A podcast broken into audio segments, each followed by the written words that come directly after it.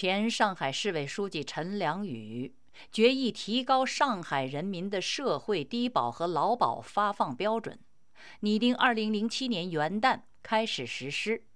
此意得到中国沿海五省和京津两市的响应，并准备跟进，但是遭遇中央的反对。陈良宇固执己见，中纪委派纪检组入驻上海，为其定罪取证。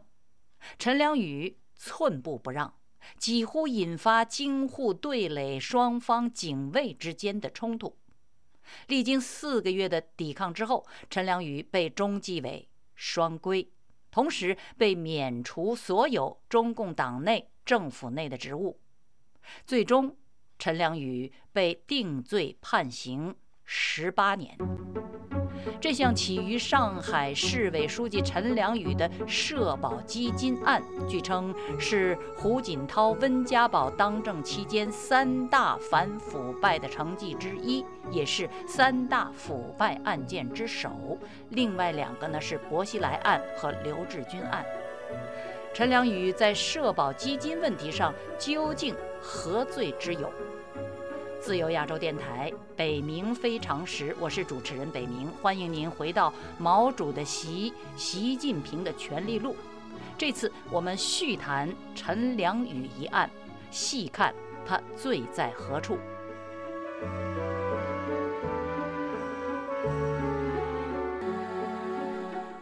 二零零六年九月二十四日，陈良宇被双规的当天。中共政治局开会审议纪检委关于陈良宇同志有关问题出核情况的报告，批准了这项措施。根据新华社发布的消息，中纪委对陈良宇最重要的指控是。陈良宇同志涉及上海市劳动和社会保障局违规使用社保资金，为一些不法企业主谋取利益。简单的说，就是为赚取利润挪用社保基金。而实际情况是，当时不仅上海，全国各省市多少都存在着挪用社保基金的情况。上海不过是步子更大，而且公开挑头。上海的做法有其合理的经济背景，这就是中国经济上改革开放、大兴基础建设，各地均出现相关资金短缺的情况。这种做法一方面能够解决资金短缺问题，另一方面呢，盈利使社保资金能够增值。可以避免社保基金存在银行自动贬值，这被称作劳保资金的开放性储存方式。这并不是什么秘诀，西方商业社会如美国，各州在政府的管理之下，以养老基金投资获益以保值增值乃是惯例。上海这一举措不仅是金融管理方式现代化的例证。也是自由市场经济规律的必然结果。当然，不能否认，改革开放以后，中国是摸着石头过河，规章制度未能建立健全，加上人心贪婪、权钱互动情况日益的严重，一些投资有去无回，被各级领导的亲朋好友拿去继续发财，导致社保基金受损。据此，总理温家宝规定，社保基金只能存银行。他强调这是红线，不可逾越。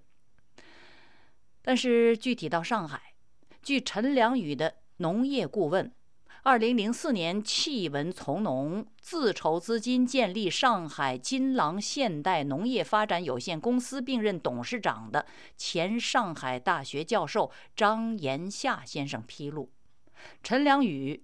不甘心坐视社保基金在银行贬值，他提出以部分社保资金购买高速公路，高速公路的收费稳定而无风险，其盈余资金还可以用来投资发展新的高速公路，如此可兼收社保资金保值和公路发展之效果。根据这一个指导思想，肯定也考虑到利润所属的问题。上海实施了对应的操作程序，那就是把社保资金存入工商银行，再指定贷款给福喜集团，由福喜集团出面购买高速公路，但是相关账户由社保局掌管，通行费直接进入社保局账户。如此。上海劳保资金的处理就绕过了总理温家宝所说的红线，没有违规。更重要的是，确保盈利归口，资金增值。据张延夏披露，到2006年，上海社保资金案发时，三十亿的投资不仅分文无损，而且仅在几个月之内就赚了两个亿，增值是百分之六点七。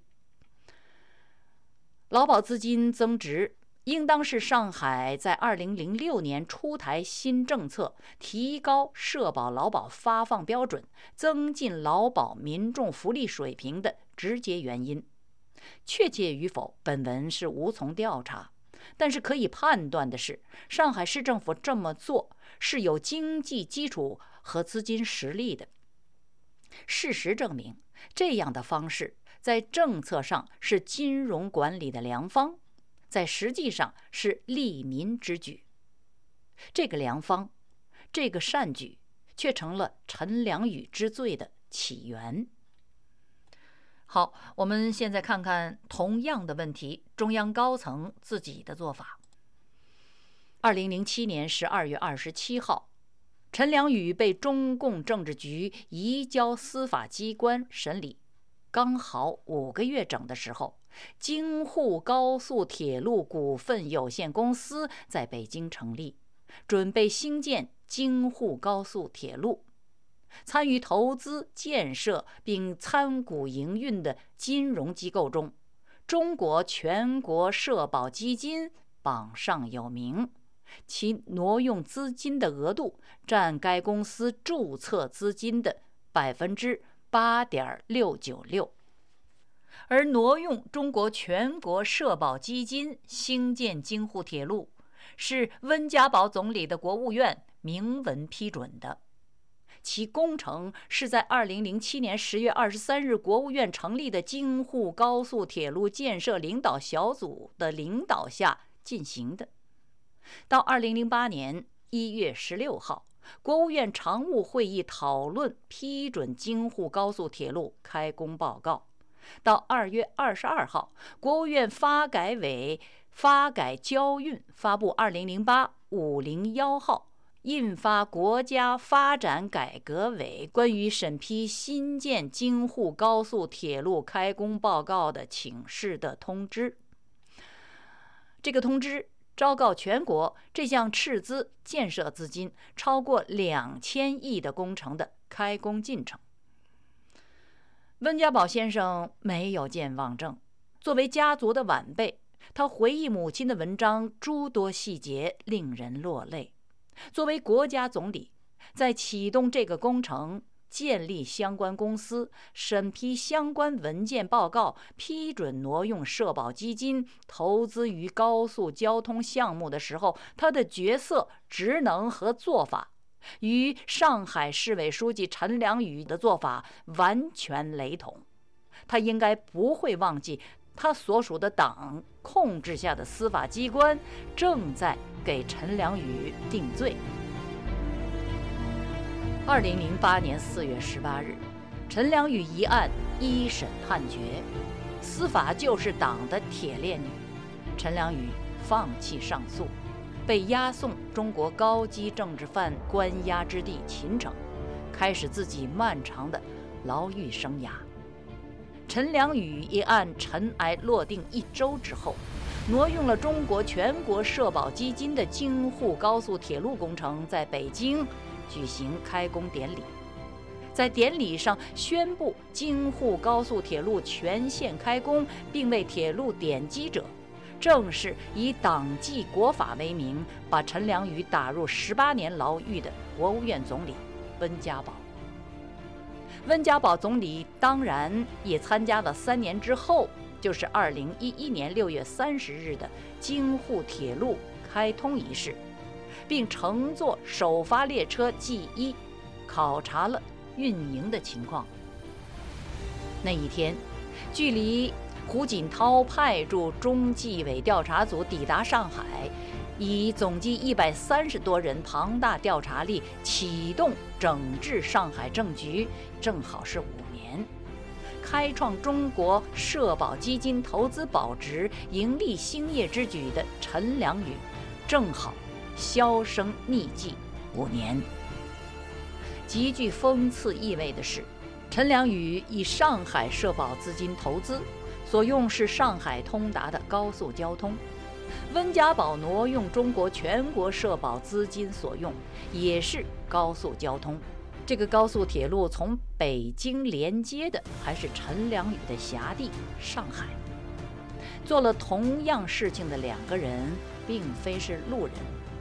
让我把事情说得更清楚些：前者陈良宇。开创中国劳保基金开放储蓄方法，得罪了后者温家宝。确切地说，触怒的是胡锦涛。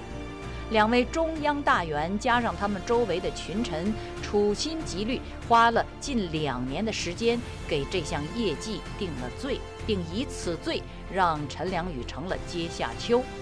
随后，不。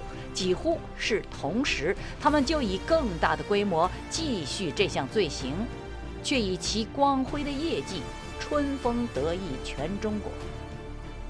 当时已经熬过五年囚禁的陈良宇，若在狱中可以看报听广播，应该能够获悉这个消息，他内心肯定翻江倒海。不过，无论他如何波浪滔天。都已轻若鸿毛，掀不起一粒尘埃。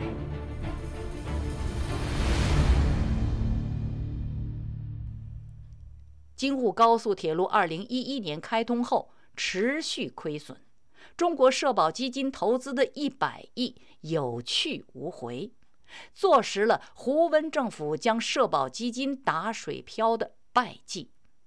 直到二零一四年。京沪高铁才开始扭亏为盈，但是盈利甚微。从2014年到2017年三年，总共盈利区区311.7亿。截止到2019年9月末，京沪高铁通车已经超过了八年，仍然负债运行，负债总额超过237亿。负债比接近百分之十五，相对于上海劳保资金投资数月就达百分之六点七的盈利，京沪铁路的投资可靠性、稳定性、盈利率霄壤之别。即使如此，二零一五年京沪铁路连年亏损的情况刚开始扭转，国务院就忙不迭地给自己发了个奖。当然不是国家融资进步奖，而是国家科技进步奖。不过，却是京沪高铁项目的国家科技进步奖。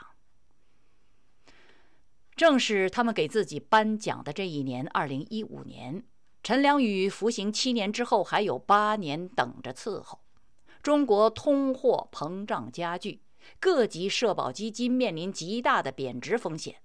为了缓解这一危机，国务院四月发布《全国社会保障基金条例》，正式批准并进一步扩大社保基金的投资范围。全国社会保障基金可以在中国境内市场投资运营，也可以在境外市场投资运营。这时的中国国务院已经换届，由李克强总理。